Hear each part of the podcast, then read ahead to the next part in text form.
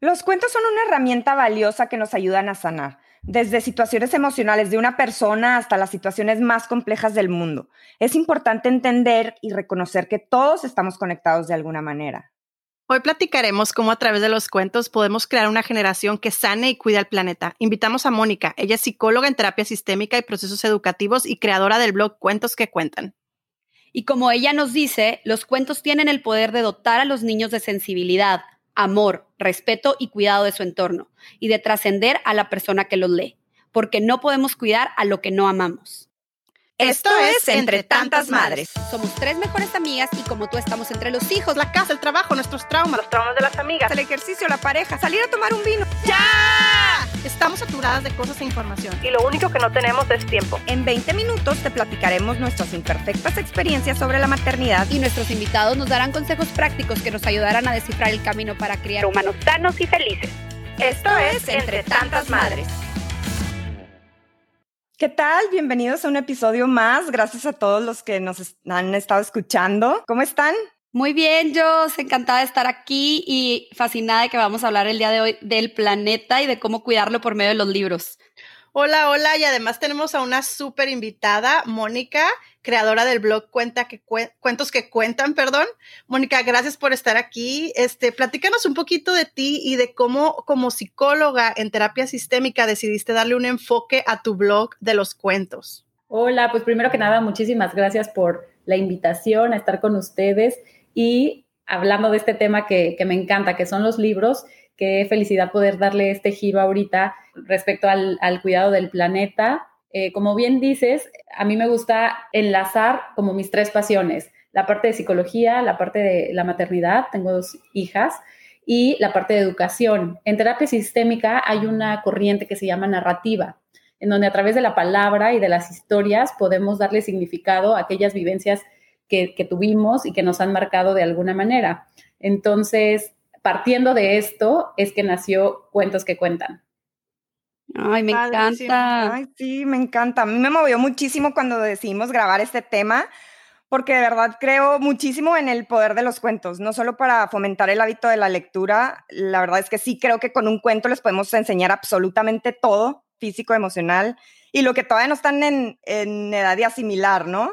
Yo lo veo como si fuera una forma de hablarles un poquito al inconsciente y lo que está padre también es que podemos abordar cualquier tema desde el respeto por el medio ambiente a situaciones ya un poquito más difíciles como una enfermedad o una, una pérdida. A Andrea le acaban de poner un arnés para dormir porque tiene displasia de cadera y estamos batallando muchísimo para que duerma, ¿no? Y justo le estoy escribiendo un cuento con sus fotos Todavía no lo imprimo, ya les contaré cómo nos fue, pero la intención es que entienda lo que le está pasando para que no sienta tanta invasión con el arnés y las terapias. Y también creo que tiene un año. Yo creo que es importante decir que está chiquitita. Claro, pero está buenísima la idea que justamente sean fotografías de ella para que logre esta identificación para que, se identifique. Ir asimilando, claro. Sí, esperemos. Bueno, ya, ya les contaré cómo nos fue.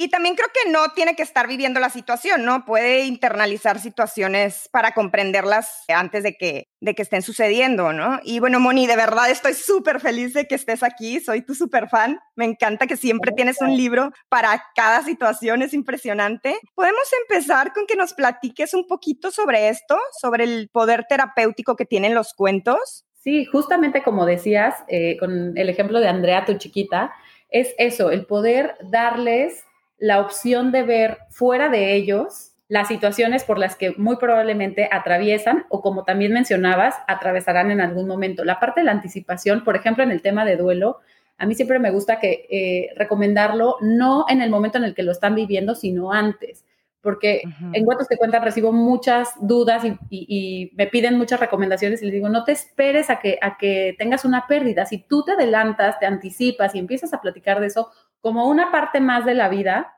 los niños en el momento en el que lo atraviesen ya saben a lo que van. Lo mismo sucede con, por ejemplo, cuando ingresan a la escuela y este tipo de, situaciones que se dan a veces, pues de bullying o de pleitos con los amiguitos o cuando los queremos anticipar ante la llegada de un, de un hermanito o una mudanza. En fin, los cuentos nos dan para todos los temas que se les puedan ocurrir, como bien dices. Y, la parte de, de enlazarlo con esta onda sanadora es que siempre tenemos la presencia de un lector, que en este caso puede ser mamá, puede ser papá, pueden ser los abuelos, y que en este acompañamiento podemos compartir de manera muy amorosa, con mucha calidez, y transmitir realmente lo que a veces no sabemos cómo poner nosotros en palabras. Eso es lo que me llamó mucho la atención a mí, porque, por ejemplo, yo sí lo había pensado como para preparar a los niños para ir a la escuela o como tú dices, ¿no? O sea, antes de que pasen las cosas, pero, por ejemplo, para un duelo, cuando se muere alguien, como que siento que a veces queremos proteger a nuestros niños de las cosas duras de la vida y en lugar de protegerlos, a lo mejor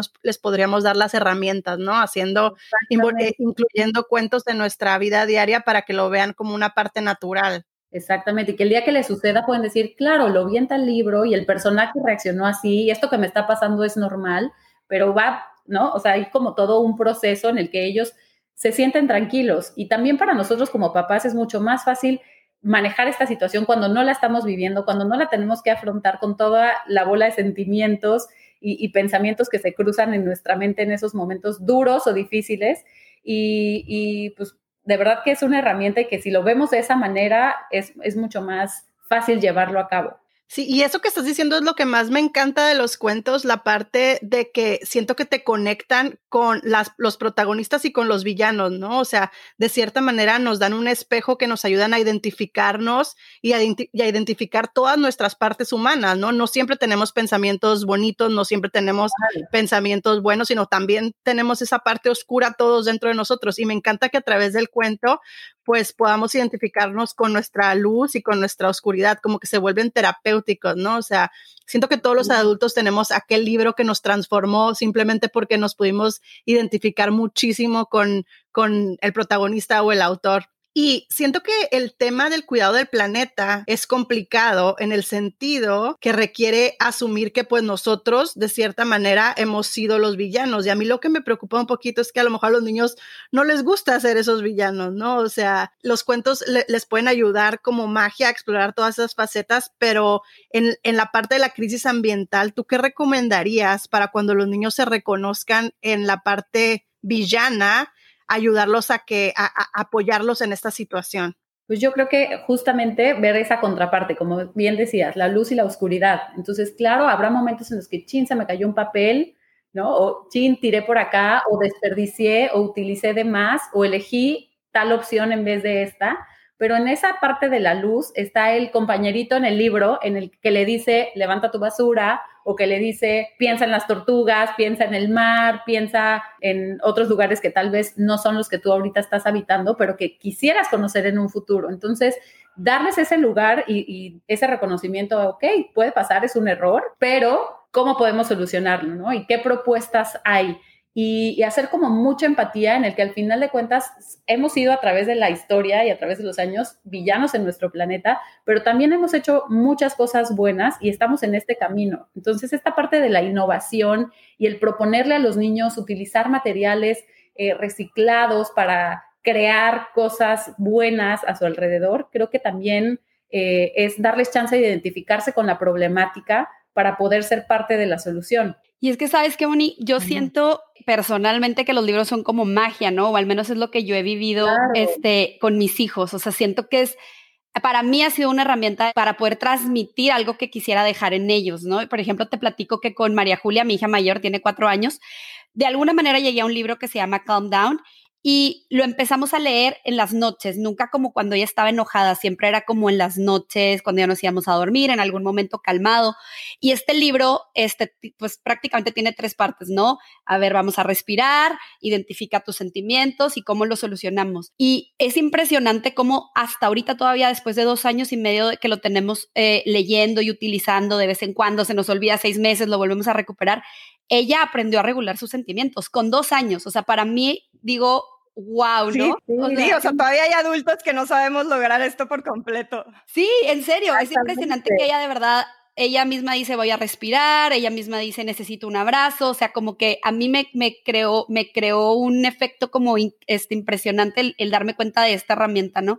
Pero ahorita que lo que estamos hablando del planeta, eh, dije, wow, ¿por qué nunca lo he usado, verdad? Este, por ejemplo, yo batallo muchísimo con el agua y es un momento en el que me estreso y me desespero porque métanse a bañar rápido, están tirando el agua, lávate las manos rápido. Y ellos quieren seguir jugando, ¿no? Pues es su naturaleza y para ellos, este, ellos no entienden que pues si no hacemos algo pronto se nos va a acabar, ¿no? Pero ahorita escuchando te digo, ¿y por qué nunca lo he utilizado? O sea, ¿por qué nunca he agarrado un libro y he empezado a platicar con ellos de eso en lugar de quererlos nada más regañar y aleccionar de que el agua, oye, tengo un bebé de dos años, ¿no? O sea, ¿cómo quiero que me entienda esta parte? Entonces, ¿tú qué piensas de esto y qué libros nos recomendarías para lograr esto?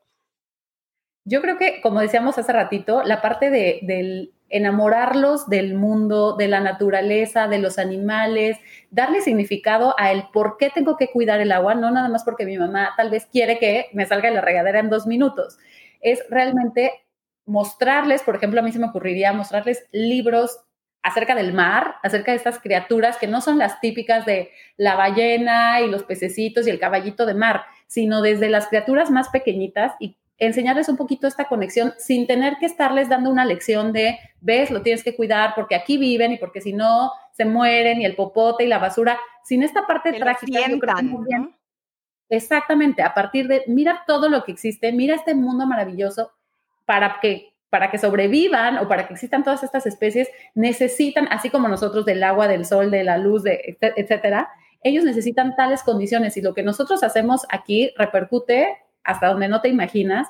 Eh, creo que poquito a poquito podemos ir sembrando en ellos este, esta semillita del amo lo que me rodea y lo que no lo tengo tan cerca y soy responsable del cuidado de lo que está cerca de mí y de lo que no está cerca de mí. Y que cada acción que hacemos cuenta, ¿no? O sea, cada acción que, hacemos cuenta y que al final, eh, para que todas las criaturas que existen en este planeta sobrevivan, tú eres parte responsable. Entonces, pero sí creo que es muy importante primero enamorarlos de eso, porque si les hablamos de criaturas que no conocen, que ni se imaginan que existen, y solo decimos es que el agua, es que el agua, es que el agua, o la gente que no, no tiene agua potable para, para tomar, pues queda como muy lejano para ellos. Y, y lo importante es hacerlos como sentir y realmente eh, enamorarse de esta parte para que la puedan comprender y la puedan llevar a cabo. Moni, eso que estás diciendo me hizo pensar en, en, lo que estaba, en lo que estaba hablando antes acerca de cómo nos conectamos con los protagonistas o con los villanos y me hizo pensar que hay muchísimas variedades de, de, de libros, ¿no? De literatura, pero como que me hace pensar en los libros de texto que te quieren enseñar algo, ¿no? Y los libros que son más eh, como historias o fábulas o cuentos que te cuentan la historia de un personaje, a lo mejor si estamos hablando, por ejemplo, de un elefante en África y te cuenta cómo vivió el elefante, en lugar de decirte, en África hay elefantes, todos son grises y son grandes, sino más bien la parte de que el elefante que se llamaba tal y que te ayude a conocer la historia, ¿no? Y cómo los niños podrían conectarse sentimentalmente y emocionalmente con aquel elefante y, y este y enamorarse de él, ¿no? O sea, ¿cómo tú ves esto? ¿Tú ves que la gente más se va más por lo de querer comprar libros de texto o libros con historias? Yo creo que idealmente los papás elegimos los libros que nos gustan y que nos hacen sentido a nosotros, pero que también lo hacen con nuestros chiquitos. Entonces, hay, hay edades en las que los niños les encantan estas historias y de pronto como estos mundos fantásticos o estos mundos que tienen que ver con su realidad y llega una edad en la que les, las partes de los libros informativos también llaman mucho su atención, ¿no? Y quieren conocer, por ejemplo, los dinosaurios y qué comían y en dónde vivían y todo acerca de los dinosaurios y esto se vuelve un poco más académico o más informativo, pero creo que si partimos de sus intereses, los dos tienen igual de riqueza, igual de valor y aportan muchísimo. Yo lo que siempre les digo a, a, las mamás, a los papás y a toda la gente que sigue cuentos que cuentan, es que lo importante es que los niños se enamoren de los libros y que no nos preocupamos tanto por la calidad literaria o por lo que yo quiero mamá enseñar, sino que partamos de sus intereses y que mezclemos, que tengamos un balance en, la que los libros sean divertidos, sean una fuente de, entretenimiento para, para, que en un tiempo futuro compitan con todas estas otras eh, distracciones o hobbies que los niños pueden tener, que a lo mejor no son tan saludables. Entonces, volviendo a tu pregunta, eh, la respuesta es Depende de cada niño, depende de cada edad, depende de cada familia y ninguno es mejor que otro.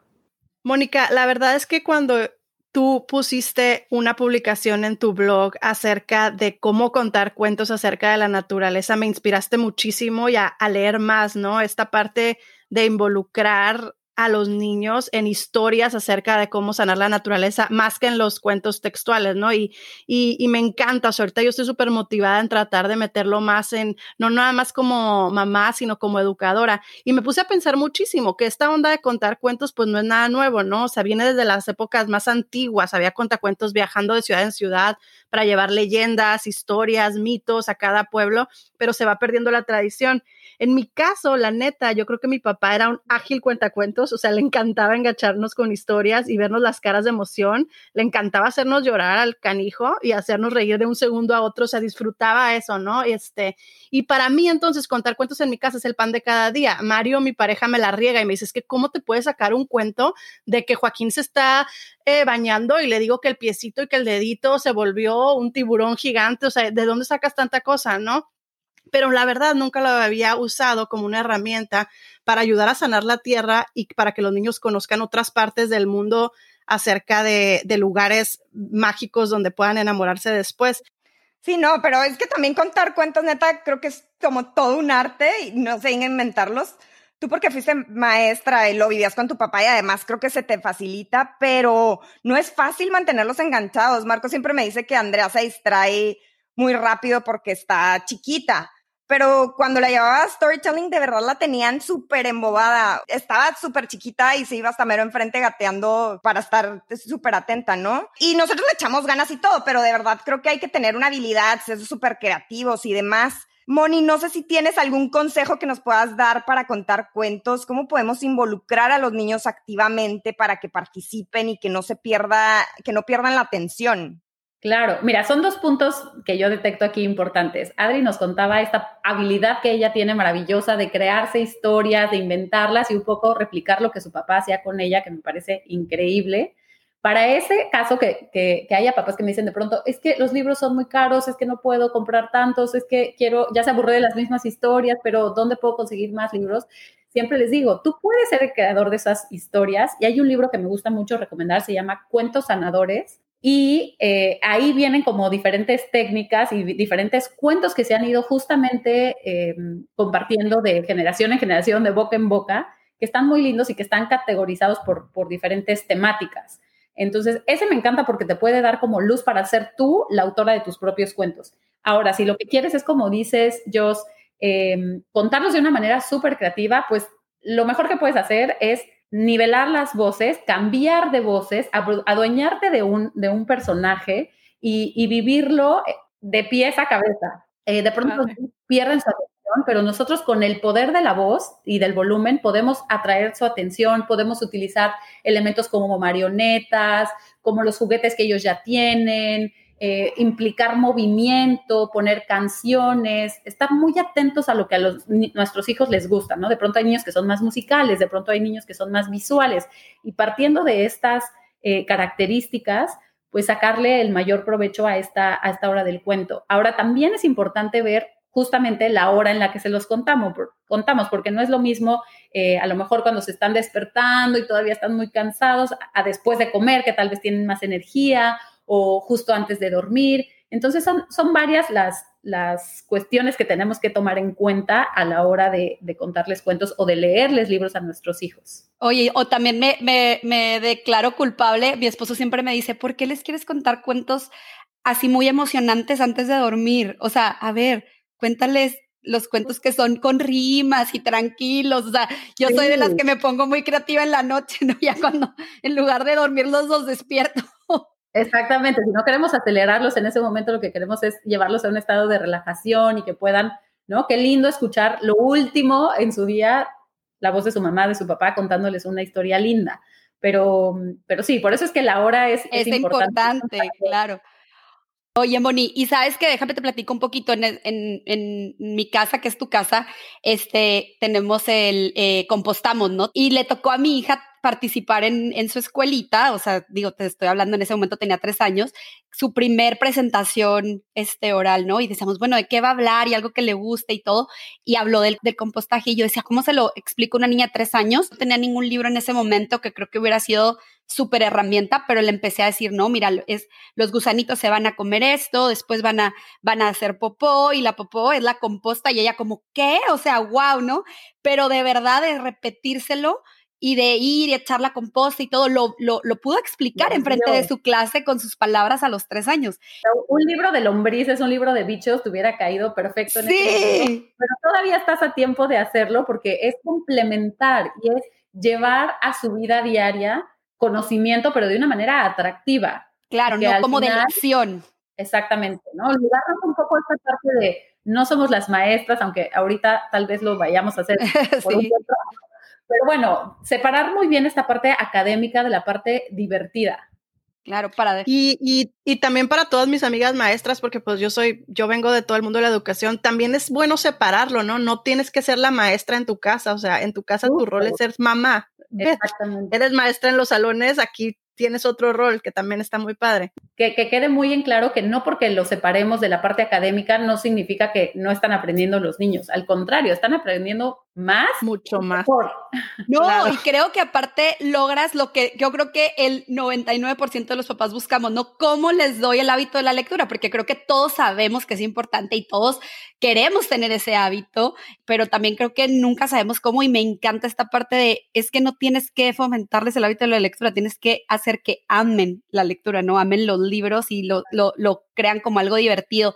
Pero Moni, pues se nos acaba el tiempo. Este, platícanos si hay algo más que quisieras agregar, aparte de todo lo padrísimo que nos acabas de decir. Pues yo creo que eso que, dijiste al final es muy importante. A mí en Cuentos que Cuentan me gusta siempre recalcarles que al final el propósito de nosotros, papás, sentarnos a leer con nuestros hijos no es que lean mañana, que lean antes que la mayoría de sus amiguitos, que sean el mejor en su clase, que tengan más conocimiento. Todo esto se va a dar muy seguramente por añadidura, pero que nuestro objetivo sea siempre uno, compartir el tiempo de calidad con ellos a través de la lectura, el apapacho, que sea un pretexto para estar juntos, para estar cerquita, también en la medida de lo, de lo que nuestros niños nos permitan, porque hay algunos que no les encanta tanto esta parte del contacto físico, pero que sea este pretexto para, para generar recuerdos lindos, para conectar en familia y para que al final nuestros hijos cuando vean un libro ya en la e-, edad adulta digan, ay, me recuerda esto que viví con mi mamá o esto que me contó mi papá o esto yo lo sé porque venía en tal libro. O sea, es una satisfacción enorme ver cómo los chiquitos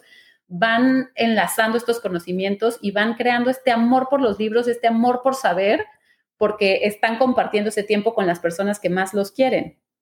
Mil gracias, Mónica, de verdad. Hoy nos llevamos que los cuentos son una herramienta súper valiosa que nos ayudan a enseñar a nuestros hijos a cuidar el planeta y no solamente moralizándolos en lo que está bien o está mal, sino simplemente porque los llevamos a conocer nuevos lugares que los harán enamorarse de la tierra, de la naturaleza y de su magia. No olviden seguir a Mónica en su blog, está padrísimo, está en Instagram, cuentos que cuentan, les va a encantar. Gracias por escucharnos el día de hoy. No olviden seguirnos en Instagram en arroba entre tantas madres y nos vemos en dos semanas en el siguiente episodio de Entre tantas madres.